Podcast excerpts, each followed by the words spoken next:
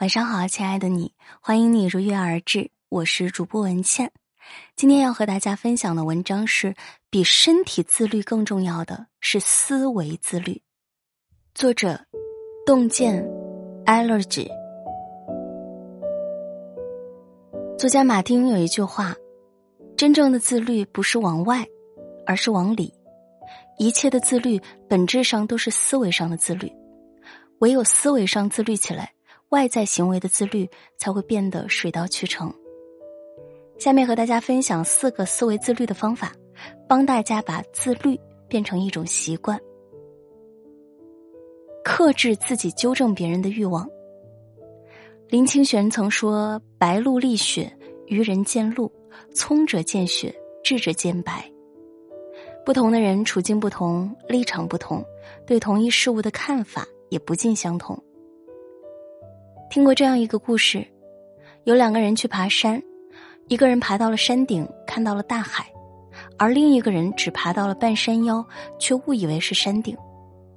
他们回家以后交流，第一个人说山顶的风景是大海，另一个人却硬说山顶的风景是树，最后谁也说服不了谁，闹得不欢而散。要知道，不是所有鱼都生活在同一片海里。不懂你的人不必要解释，懂你的人无需解释。有一天，画家张大千在英国办画展，为了有更好的展示效果，他在结束收笔时口含清水，均匀的喷在画纸上，原本略显呆板的牡丹立即变得灵动起来。此时，一个人愤怒的说道：“原来中国画家画画就靠喷口水啊！”大家转头望着张大千，但他只是笑笑。事后有人问他：“您用的明明是冲墨法，为何当时不解释？”张大千说：“我为何要同他争辩呢？若是他对中国画有了解，我倒愿意切磋一番。人与人之间本就不同，认知层次不一样，一味争辩，结果都是在消耗你自己。”哲学家叔本华说，在和别人交谈时，要克制去纠正别人的冲动。真正自律的人，往往都是成熟的、理性的。他们深知不必在这些事情上浪费时间，专注提升自己才是最有力的回击。不要活在别人的价值观里。永远不要停下前进的脚步。一书中讲了一个故事：一个在村子里的小学女教师，不顾父母和七大姑八大姨的疯狂反对，执意辞职考研。她说她不想在二十多岁就活成了六十岁的样子。结果她没有考上。第二年，她仍然坚持继续考研。这次未婚夫全家也以婚事来威胁她放弃考研，她没妥协。但二战。又败了，这位姑娘仍然没有放弃，她扛住了身边的冷言冷语，三战考研成功上岸。她说，在等待和煎熬的日子里，我越发知道自己到底想要什么了。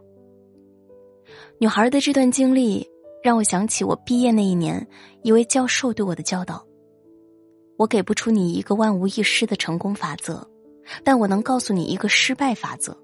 永远尽力取悦所有的人。你的人生从来就不是活给别人看的，你人生的价值得由自己去实现。活在别人的期待里，就像把自己置身于一只没有船桨的木船，摇摆不定，随波逐流，永远也找不到前进的方向。杨绛曾说：“我们曾如此期盼外界的认可。”到最后才知道，世界是自己的，与他人毫无关系。别把他人的质疑背负在自己身上，也别把自己的未来托付给他人。一只站在树上的鸟，从来不担心树枝会突然折断，因为它的底气来源于自己的翅膀。一个心中有光的人，从不害怕别人会突然冷淡，因为他的温暖来源于他的自信。每天都要给内心减负。你是否有过这样的感觉？有时候一天下来，感觉心力交瘁，特别累。细细想来，似乎又没有做很劳累的事，总有被掏空的疲倦感。想太多就是折磨自己。公司之前来了一个新实习生，所在部门的主管做事严谨，每一份文案主管都会细细推敲，严格把关。一个文案改三五回是家常便饭，几次下来他就开始心慌了，开始忧心忡忡。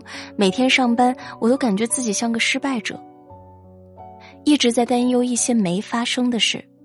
这个方案不行，下个方案是不是还会被毙掉？被毙掉的话，同事会不会笑话我？领导会不会开除我？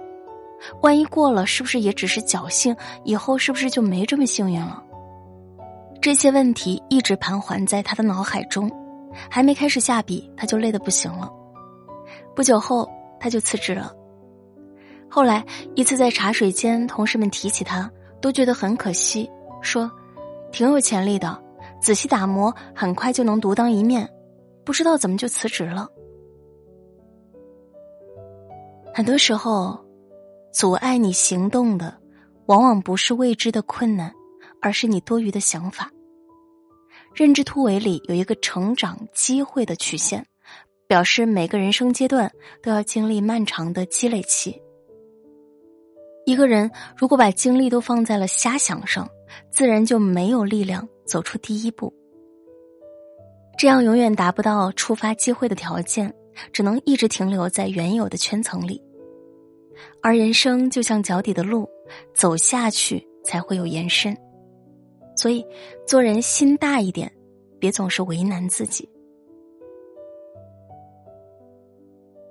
凡事从自己身上找原因。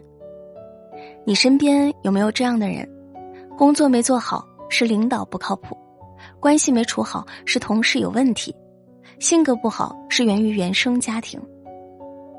很赞同一句话：从自己身上找问题，一想就通了。